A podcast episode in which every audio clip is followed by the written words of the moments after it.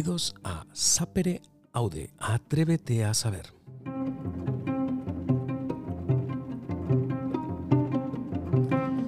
Un programa de Michael Talium para todas esas personas con ganas de saber, de aprender cosas nuevas y a lo mejor cosas que no son tan nuevas.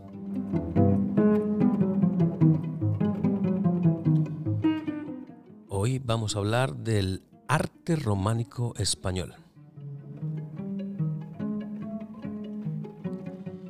Y para ello contamos con la presencia de José María Pérez González, alias Peridis.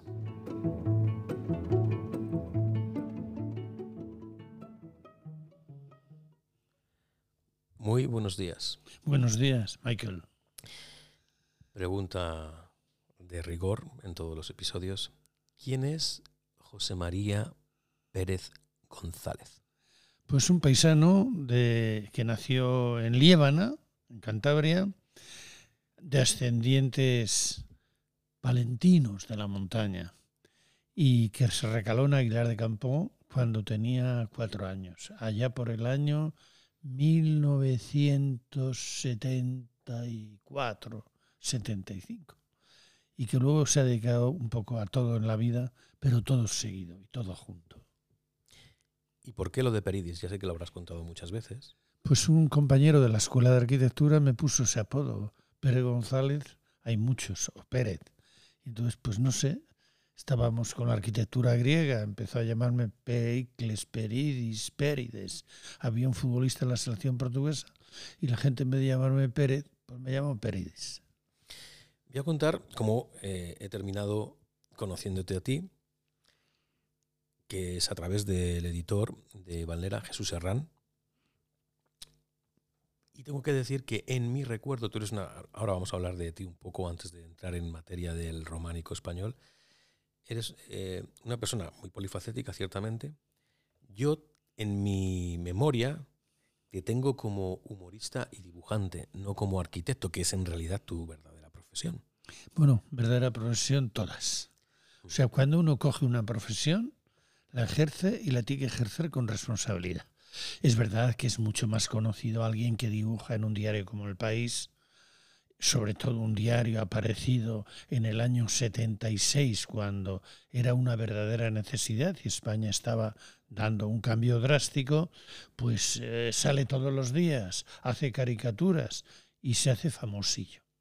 Entonces, uh -huh. lo, de la lo de la arquitectura, como me dijeron cuando Juan Luis Cebrián y Pradera cuando fui a dimitir de dibujante porque me iban a nombrar director general de arquitectura en el primer gobierno de Felipe González, y ya estaba prácticamente nombrado, me dijo, cometes un gran error, porque directores generales hay muchos y Peridis solo hay.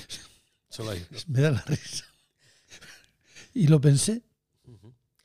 Pues como te decía, en mi memoria, y jamás pensé que estaría frente a frente hablando con el humorista y dibujante del país, y bueno, de otros muchos periódicos, eh, porque ha sido mucho más tarde en mi vida cuando he descubierto esa faceta tuya de arquitecto y sobre todo, de lo que luego hablaremos, que es de restaurador de, de edificios del románico español. Bueno, no he restaurado muchos edificios del románico, pero recuperé uno que para mí ha sido, mm, vamos a ver, el, la vía por la que ha circulado mi vida, porque era donde yo jugaba de niño, que estaba al lado de mi casa y que tenía un claustro románico destrozado, estaba en ruinas, y de aquella ruina ha salido mi vida en gran parte. Uh -huh, que es en Aguilar de Campo. Sí, señor, el pueblo de las galletas. Exactamente. Las, ¿Cómo es? ¿Galletas Gullón era? No. Era galletas Fontaneda, galletas Gullón, galletas Rubil, galletas Fontibre. Tenían cuatro o cinco fábricas de galletas cuando yo era niño. Las más famosas eran Fontaneda. Ahora Gullón es un emporio. Uh -huh. Si alguien que no hubiese oído hablar de ti jamás, que no fuera español, tuvieses que resumir tu vida en breves palabras, ¿qué le dirías? Pues diría que soy un curioso, inquieto, polivalente. Y que de niño me preguntaba me, reflexionaba que todos servíamos para algo. Yo me decía, ¿para qué serviré yo? Ahora, al final de mi vida, a la conclusión que llego es que solo vivimos una vez, solo, y que caben muchas vidas en una, pero que pueden ser contradictorias, como el doctor don, doctor Jekyll, Mr. Hyde, o al revés, o, bueno, armónicas. Entonces yo he compaginado y he dejado algunas actividades y he cogido otra. Por eso, pues empecé siendo eh, eh, trabajador en una editorial, aquí, al lado, en la calle de la, en Huertas. Fíjate, Estamos en Madrid. Mi primer trabajo en Madrid, año 69. Vine en un camión de galletas para ahorrarme el, el, el tren, ¿no? Y estaba en la calle de Quevedo, esquina Cervantes, enfrente de la casa de López de Vega, predestinado. Uh -huh. Hice arquitectura como pude, trabajando, y enseguida empecé a trabajar en casas prefabricadas. Y luego, pues un día que fui a Aguilar de Campo, me reencontré con el monasterio de mi infancia en ruinas. Y empecé a hacer gestiones para sacarlo adelante con una asociación cultural y tal. Sacamos adelante aquello, inventamos las escuelas taller. Bueno, iba avanzando la vida, iba colgando en la percha de mi existencia profesiones varias que son miradas varias de ver la vida y el mundo. Y luego, pues, vienen más cosas. Viene pues el iniciar la enciclopedia del románico desde la fundación que creamos. ¿Cómo, cómo te dio por ahí de, de iniciar una, una, enciclopedia que creo que hasta a la fecha van 84 volúmenes, que me parece? Van 64 uh -huh. y serán setenta y tantos, porque solo queda de editar eh, Lleida, Lerida y Gerona. Uh -huh. Y Andorra, que nos lo han encargado también. Pues mira, porque creamos el Centro de Estudios del Románico des, desde la Asociación de Amigos del Monasterio para recuperar el románico del entorno y para estudiarlo e investigarlo. Lo que no se, lo que no se conoce no se ama. Y lo que no se disfruta, pues no se disfruta y te lo pierdes. ¿no?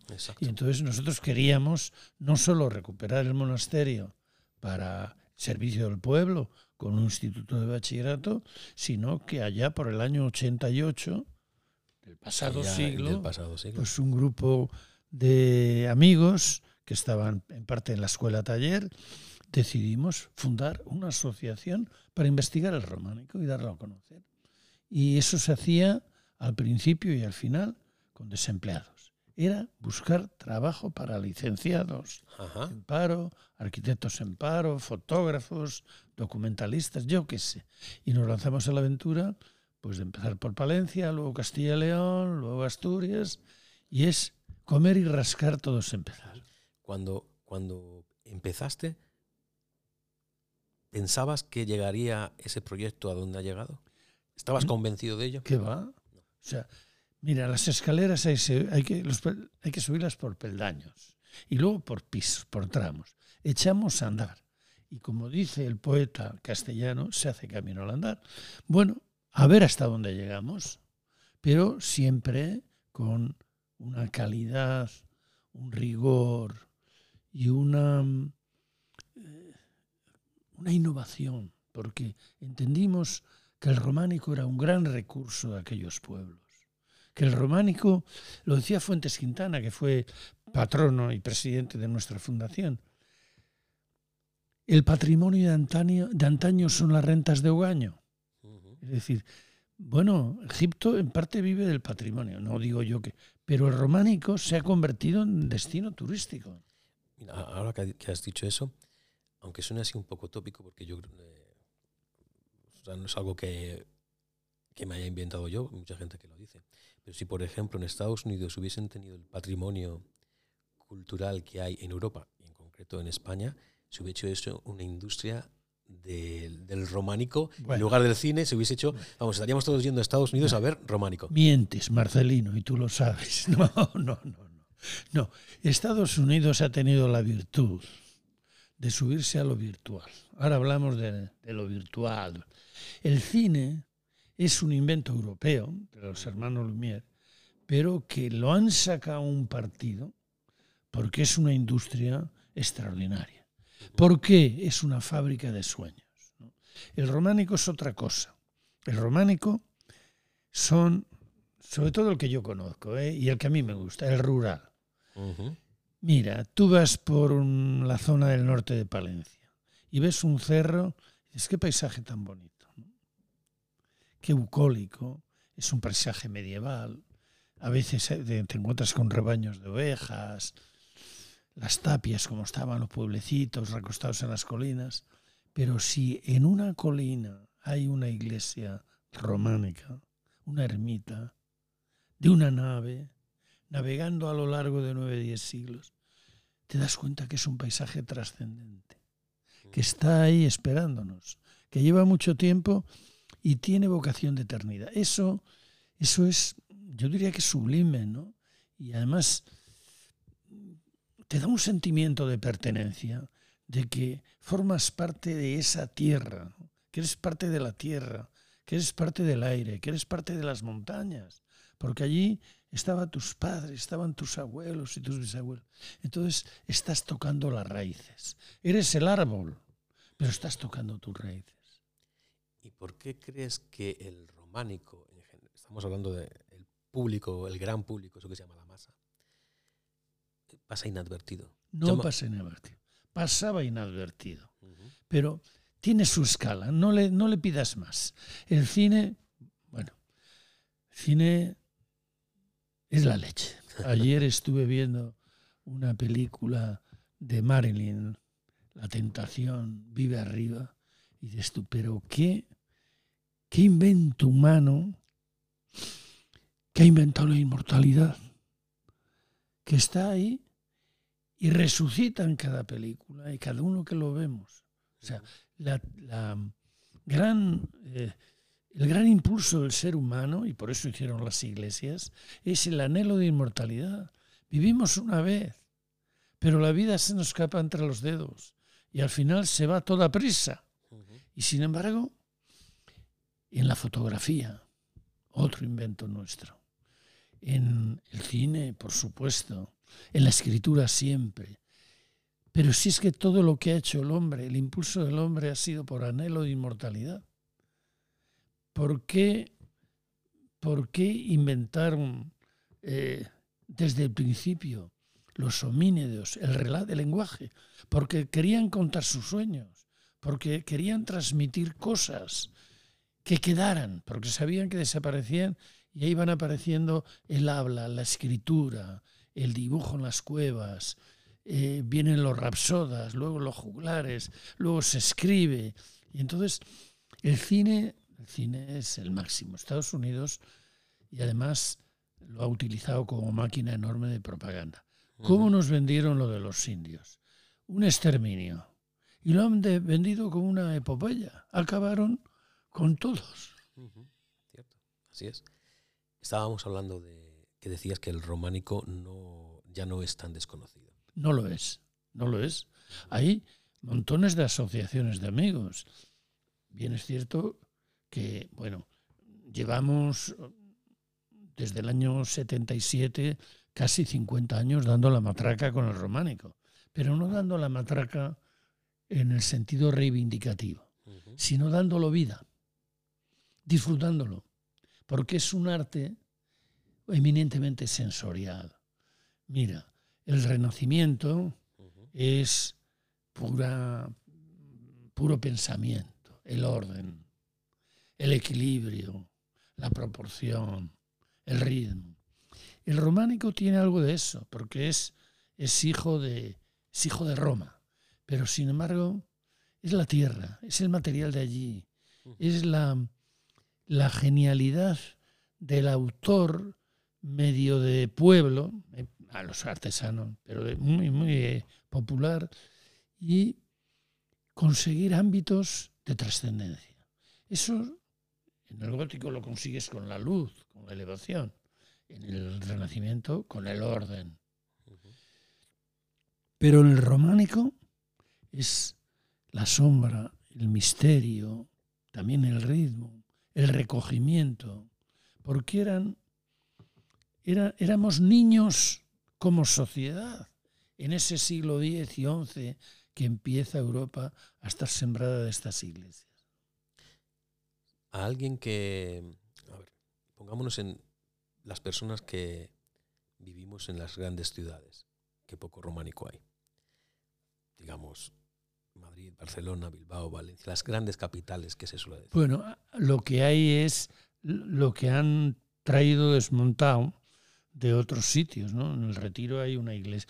Hay una iglesia en Madrid románica también, de ladrillo, ¿eh? de las primeras. Pero te iba a decir, para esas personas que vivimos en las grandes ciudades y que no estamos tan eh, familiarizados con ese románico que tú dices, rural, del campo, ¿qué les dirías? ¿Por dónde comenzar a descubrir el románico español, quienes no lo conozcan? Hombre, permíteme que barra para casa. Si quieren, si quieren ver el románico de gran calidad escultórica y de gran eh, encaje en el territorio, yo les invito que vayan al norte de Palencia. Hay un románico catalán en el Pirineo que tenía pintura San Clemente de Taúl, recomendable.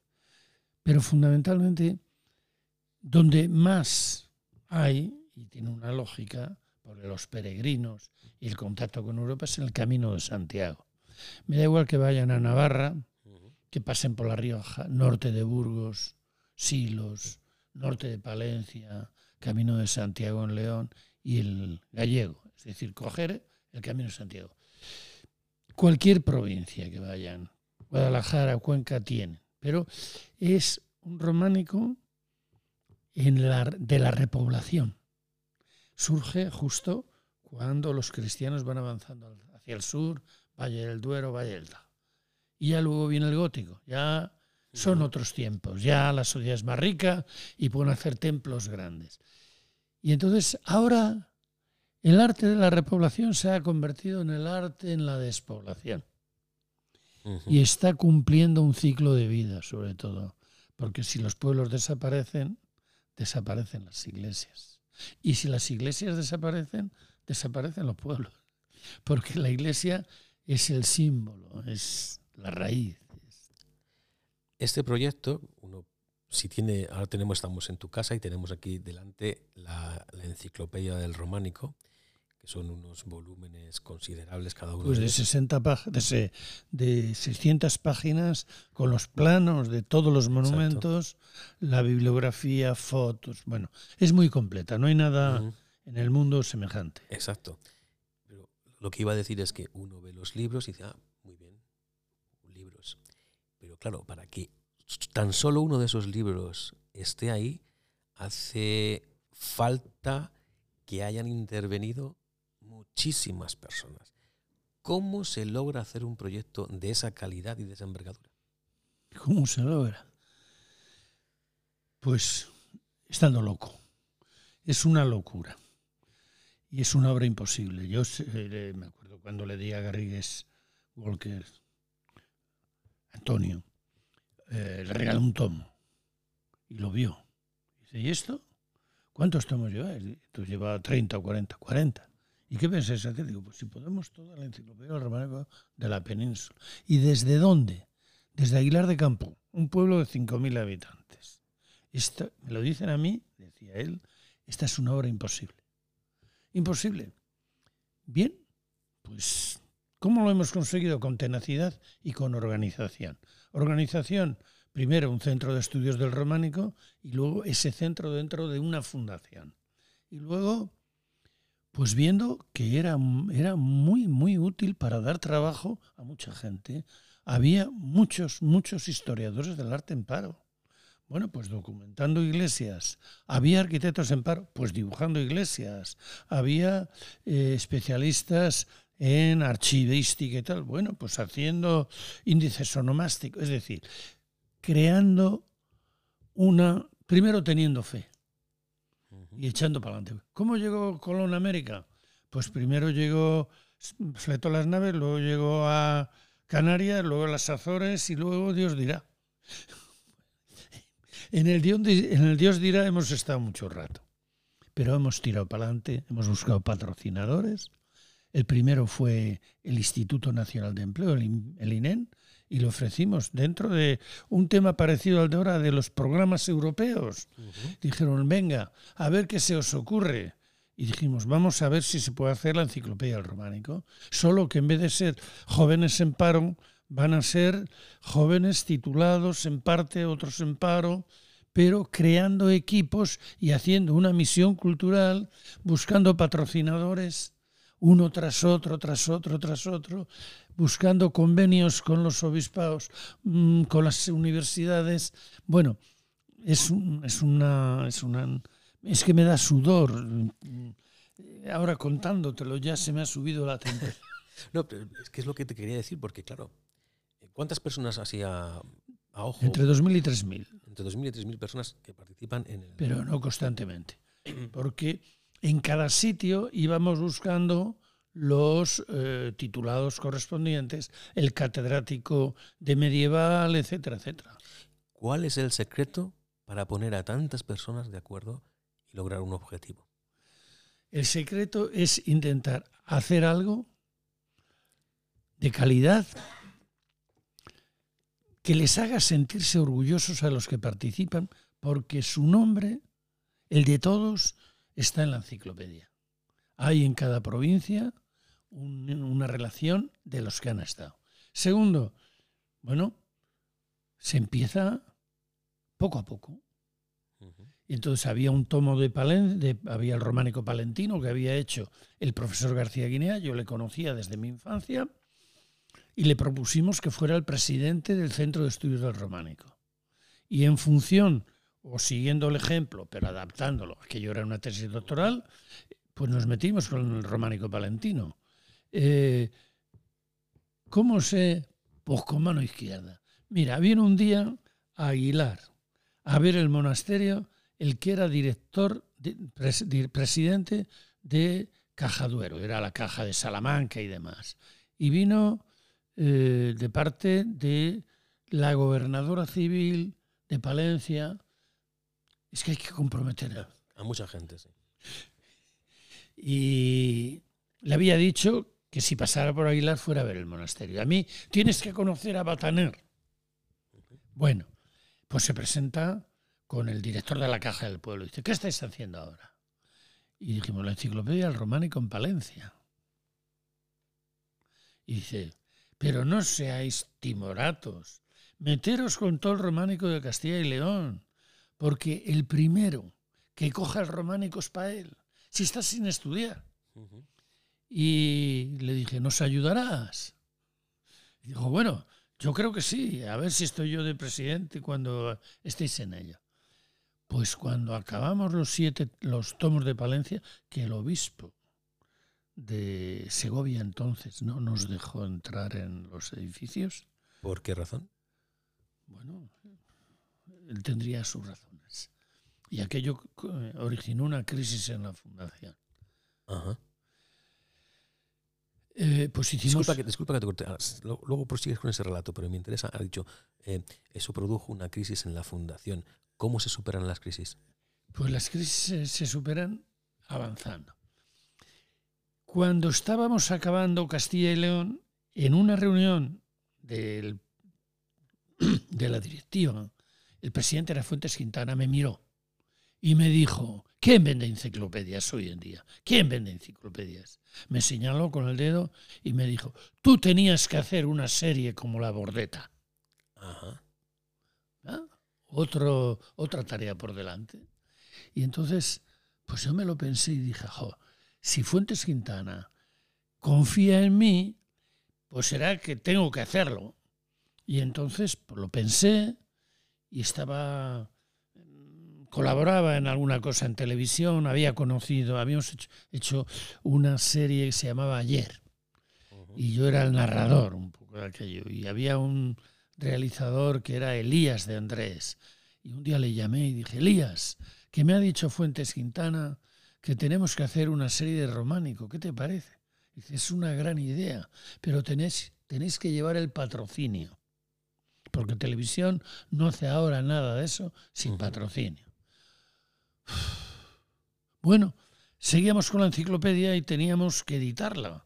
Entonces nos citaron un día en la caja de ahorros para ver qué, qué, qué, qué, maquetación, cómo era aquello con, con la gente de comunicación.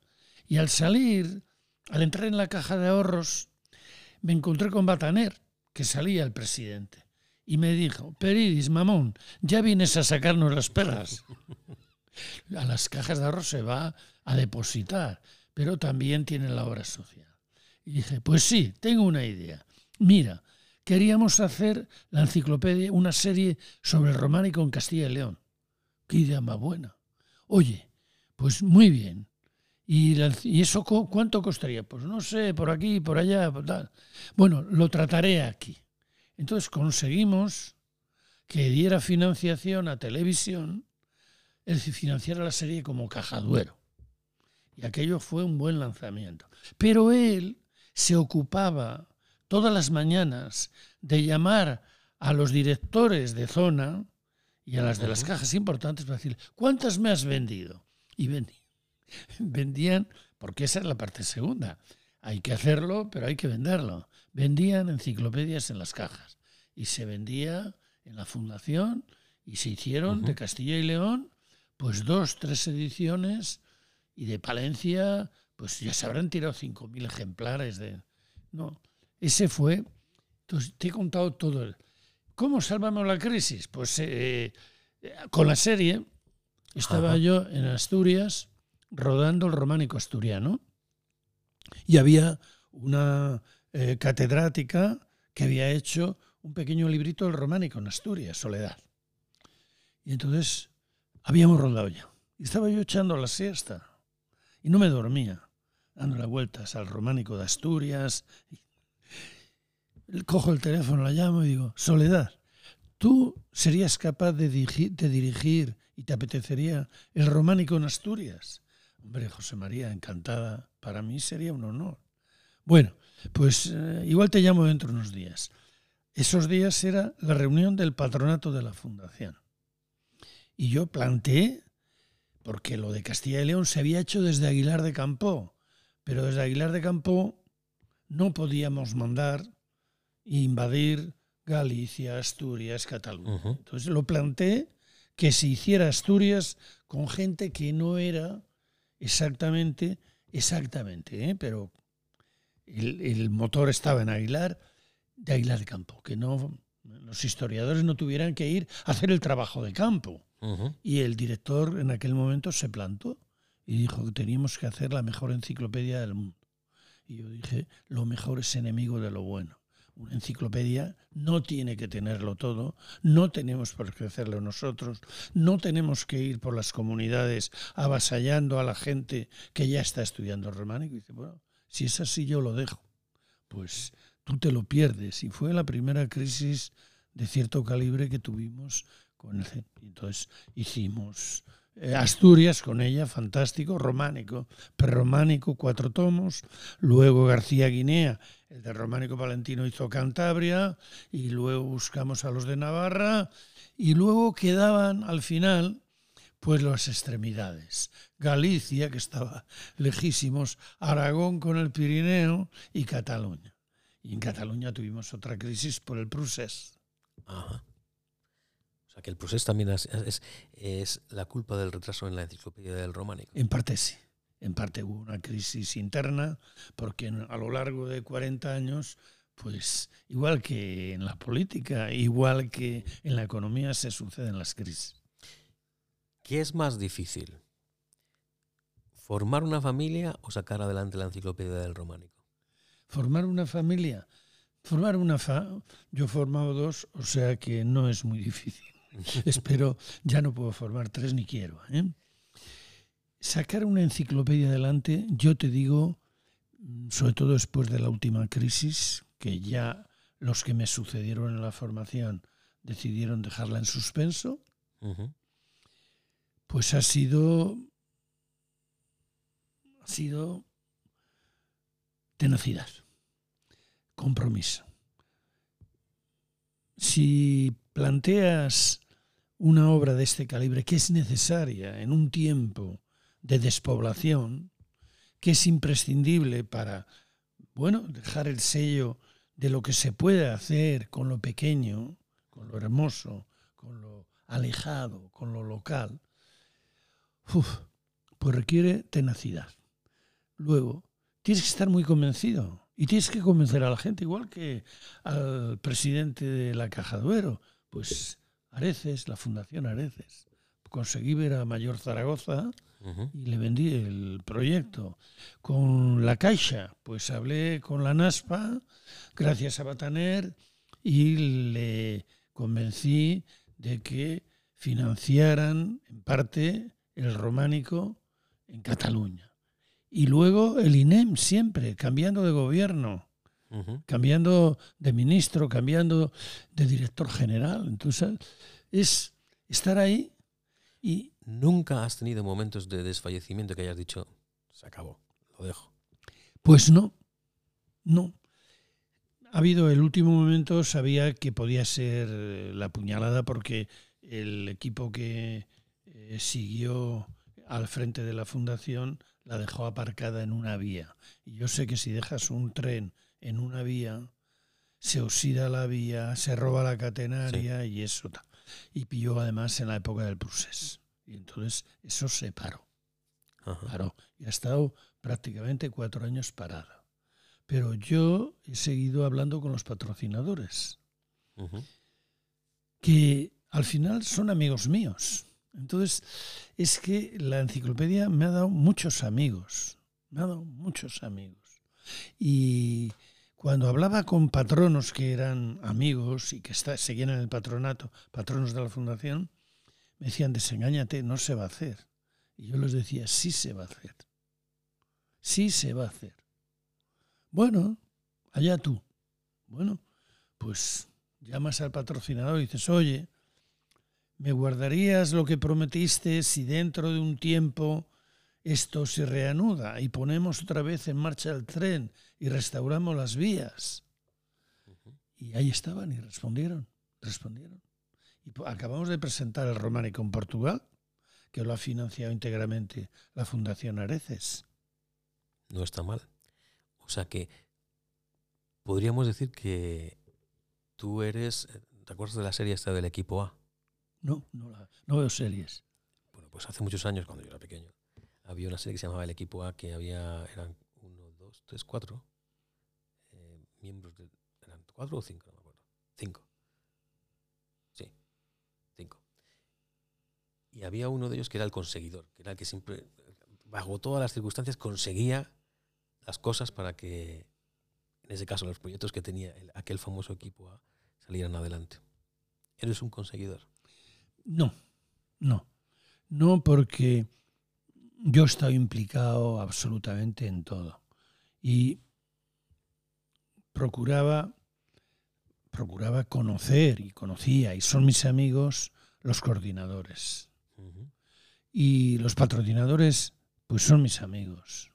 Y he dado o he procurado dar protagonismo a, todos los patrocinadores y entonces es que es otra es otra manera no es una obra mía, es implicar a miles de personas, a decenas de instituciones, es decir, en un proyecto común. Acabas de decir, no es una obra mía, sino que es implicar a miles de personas. ¿Habría salido adelante la enciclopedia del románico sin Perides? No. No. no imposible. Imposible por es que no hemos hablado del país. Vamos a ver. Vamos a hablar. Vamos a hablar. Cuando sales de nuevas en un periódico como El País, eh, cuando hay un boom del humor, o ha habido, y hay personajes como Chumi Chúmez, Forges, Mingote, Summers, Máximo, etcétera, etcétera, es una nómina, y te metes ahí en el pelotón, detrás de ellos, y luego, bueno, pues estás ahí en el país. El país es una locomotora. Y a mí me abría puertas, tanto para restaurar el monasterio, siendo arquitecto. Lo que pasa es que yo me he implicado en todos los órdenes de mi vida. Yo me, me he implicado de cuerpo y alma.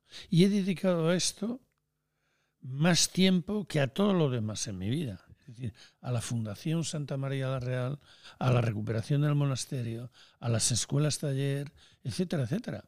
Entonces, pues inventé las escuelas taller y una de ellas pues se ocupó de documentar la enciclopedia, pero ahora están por todo el- bueno, por toda América Latina, ¿no? Pero es que de- uno es así. O sea, yo soy así y entonces el país me abrió ventanas, me abría puertas. Y si vas respondiendo, la gente se sube al caballo ganador. Entonces, pero para eso Ajá. tienes, tienes que aguantar, tienes que estar, tienes que ir, tienes que presentar, tienes que felicitar. ¿Cuánto de Quijote tiene Peridis? Pues mira, tiene mucho de Quijote, pero por lo menos casi siempre he estado con un pie en el suelo. Es decir, he tenido el defecto de primero me lanzo y luego lo pienso. Me suena eso a mí también. Pero, pero me he tentado la ropa, es decir, bueno, ¿y esto cómo se hace? ¿A quién hay que ver? ¿Quién, ¿A quién hay que...? Es decir, yo todo lo, lo que he hecho lo he hecho con muchísima gente, delegando.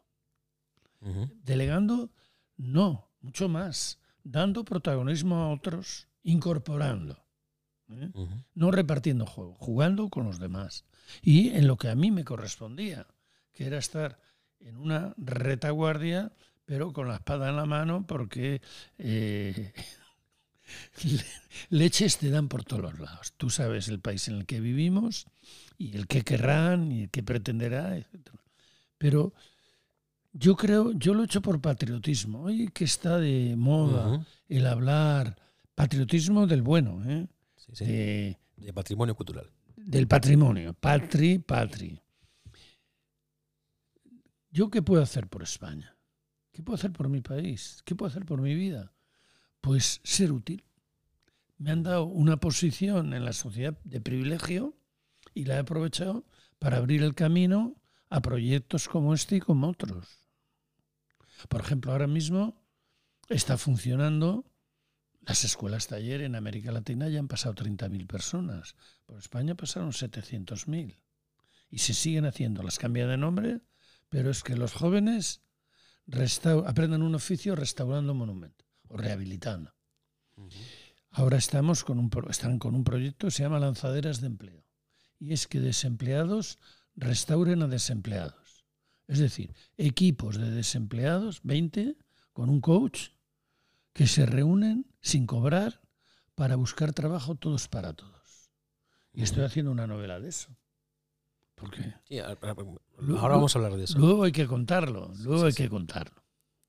Es decir, yo creo que es estar en la vida pues con los ojos abiertos, mirando hacia adelante y defendiendo la parte de atrás, con los pies en un pasado glorioso o importante o el nuestro y en el futuro cómo darle una nueva vida al patrimonio, cómo darle a las personas una esperanza. Una vez que, bueno, acabas de decir, bueno, al principio cuando hemos empezado el programa, habías dicho que quedaba ya solamente el románico catalán, por así decirlo. No, Barcelona ha salido y Tarragona también.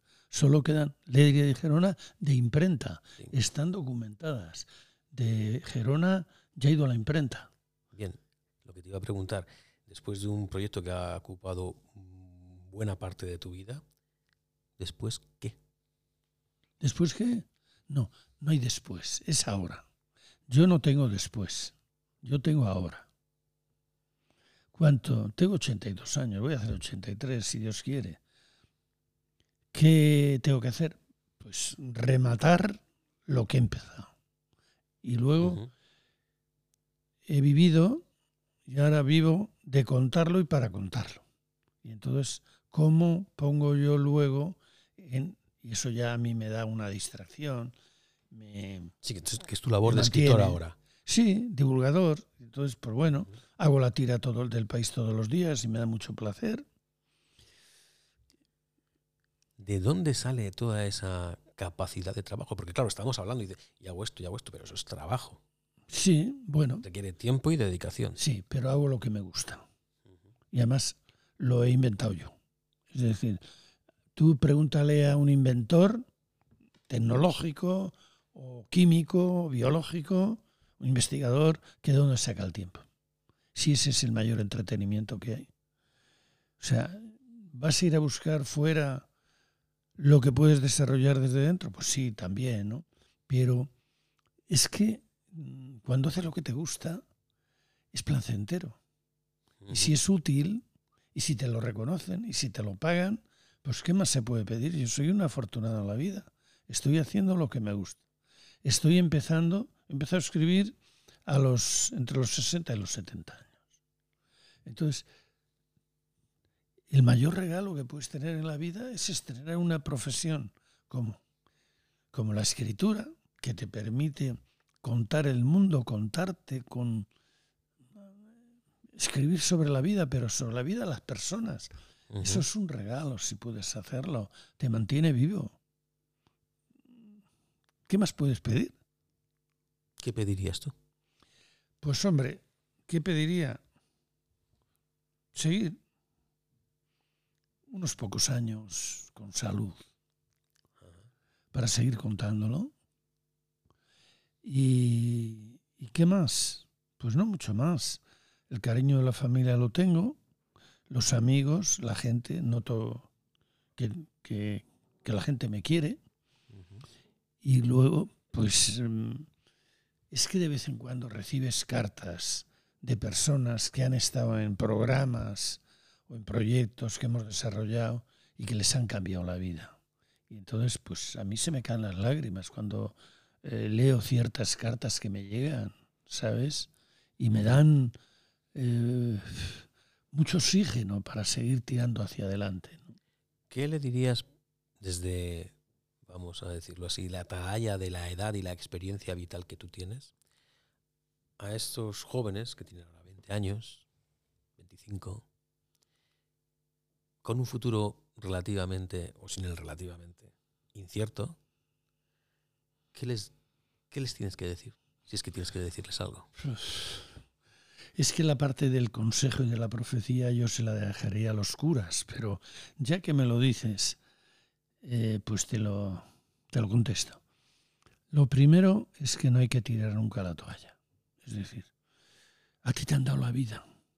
Yo se lo, se lo he dicho un día a unos jóvenes de una eh, escuela taller que eran chavales entre 18 y 24 años que no tenían trabajo me dijeron que les tenía que hablar.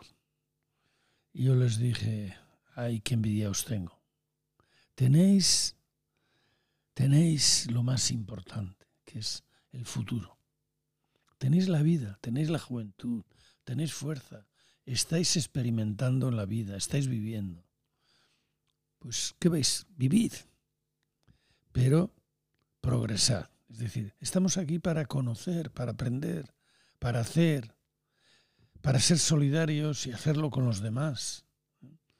Entonces, Hace vuestro proyecto de vida, buscar vuestro proyecto de vida. ¿Qué, es lo que queréis ser?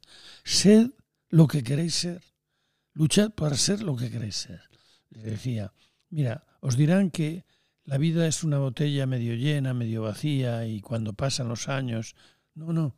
La vida es una botella que os dan vacía y la vais llenando. La vais llenando vosotros. Y llenándola de lo mejor que podáis. Bueno, no hay que, no hay que maldecir el sufrimiento, va a venir, va a venir. Y te vienen las desgracias y los problemas. Eso va en el paquete. La vida trae lo bueno y lo malo. Y no dices, yo quiero lo bueno. No. Cuando te viene lo malo, hay que pechar con lo malo. Pero no hagas daño. Entonces, y luego, oye, si pudieras cuando te vas a morir mirar hacia atrás hacia la vida, hacia el mundo y decir, bueno, en lo que a mí me rodeaba es un poco mejor. Eso vale la pena. Eso vale la pena. Que dejes el mundo un poco mejor de cómo lo encontraste. En la parte que a ti te afecta, en lo que tú puedes hacer. No pidas hacer lo que no estaba. Tus fuerzas, tu entorno, lo que te rodea, tu pequeña sociedad, la familia, los amigos, el trabajo. Crea buen ambiente. Has dicho que a estos jóvenes, una de las cosas que les dijiste es que supiesen qué querían ser. ¿Tú qué quieres ser? Yo lo he sido todo. Lo he sido todo lo que podía ser. Pues hasta donde he podido con el dibujo he llegado pues a lo que podía. He rehabilitado edificios muy difíciles que eran ruinas. Eh, he, hecho casas, bibliotecas en las que se está a gusto. Yo he hecho una arquitectura confortable, luminosa en la medida de lo posible, pero sobre todo pues que la gente está bien aquí. Si ahora mismo te pregunto, ¿cuál ha sido tu mayor satisfacción en la vida? ¿Qué dirías? La mayor satisfacción de mi vida. No sabría decírtelo. Yo he tenido, tenido muchas. Quizá, visto en perspectiva, haberme atrevido a hacer lo que era casi imposible. Por ejemplo, estudiar una carrera como arquitectura trabajando. Eso me ha abierto muchas puertas. Lo que pasa es que me he atrevido y he tenido suerte. Yo he tenido mucha suerte. He tenido desgracias inmensas, pero he tenido mucha suerte. ¿La suerte se tiene o se busca? Yo cuento la anécdota de aquel golfista que decía, cuando invocó en un partido la última bola y se fue al búnker en, golf, y entonces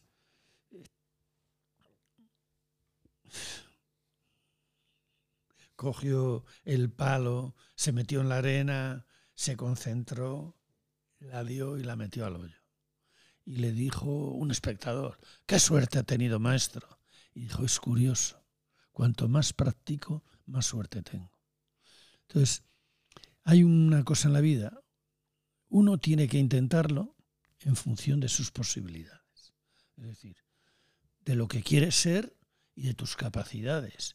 Pero las, la, la, botella hay que llenarla. Yo las capacidades, yo no sabía que podía escribir, mucho menos novelas. Pero iba teniendo tiempo, a pesar de todas estas ocupaciones, y dije, voy a probar. Hice una novela que ni he pensado publicar, pero la acabé. Y el principio fundamental es hacer, en lo que hagas, hacerlo bien, acabar. El compromiso no es con los demás, tienes un compromiso contigo para hacerlo y hacerlo bien. Y si embarcas a otros, tienes el compromiso de ir por delante. Bien, llegamos a la sección fija de todos los episodios y aquí va la pregunta.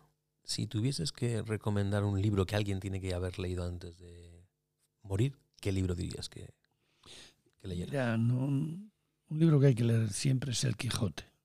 Y hay que leerlo varias veces en la vida. Y extraer muchísimas lecciones, porque Cervantes era mucho más que un escritor, era un enorme filósofo que conocía el corazón del hombre y tenía humor. Mira, la mayor suerte que he tenido yo en la vida es tratar de ser humorista. No digo que lo sea, pero eso he visto la, vista con, la vida con humor. Y entonces, bueno, Tono, que era un humorista español de la Codorniz, dicen que una vez estuvo con Einstein en Estados Unidos. Esa anécdota no la conozco. Bueno, y estuvo mucho rato hablando con él. Y a la salida le dijeron a mí, pero Tono, si tú no sabes inglés, ¿qué le has dicho a Einstein? Y dice, yo le he dicho que todo es relativo. al, respecto eso de que has dicho de no hablar idiomas, yo sí los hablo, pero hace, años estuve trabajando en barcos y en el equipo teníamos a un cubano que hablaba el español como un cubano muy cerrado, que no había quien entendiera, chapurreaba un poco el inglés y el resto de idiomas no, no hablaba nada. Sin embargo, de todo el equipo, era un, entorno internacional con franceses, alemanes, ingleses, de todas las nacionalidades. Era el único que se comunicaba con todos, sin hablar una sola palabra. Claro, todo relativo.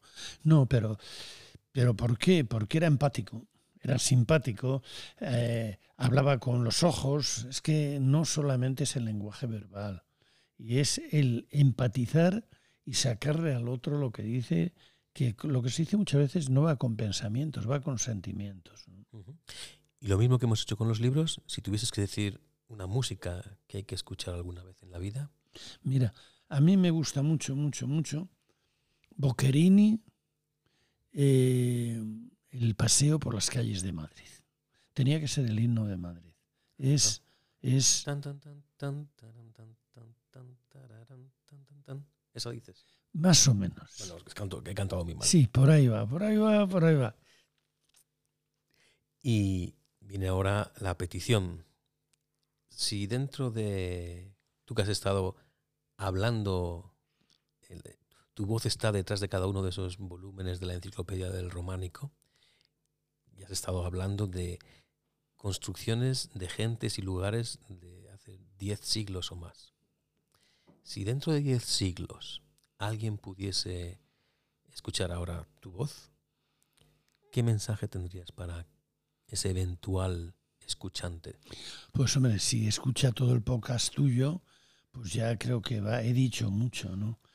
Pero vamos, el único mensaje, que la vida es un regalo, que hay que disfrutarla y que hay que hacer que los demás sean la disfruten lo más posible. Estamos aquí para hacer con la vida lo que queramos, dentro de nuestras posibilidades.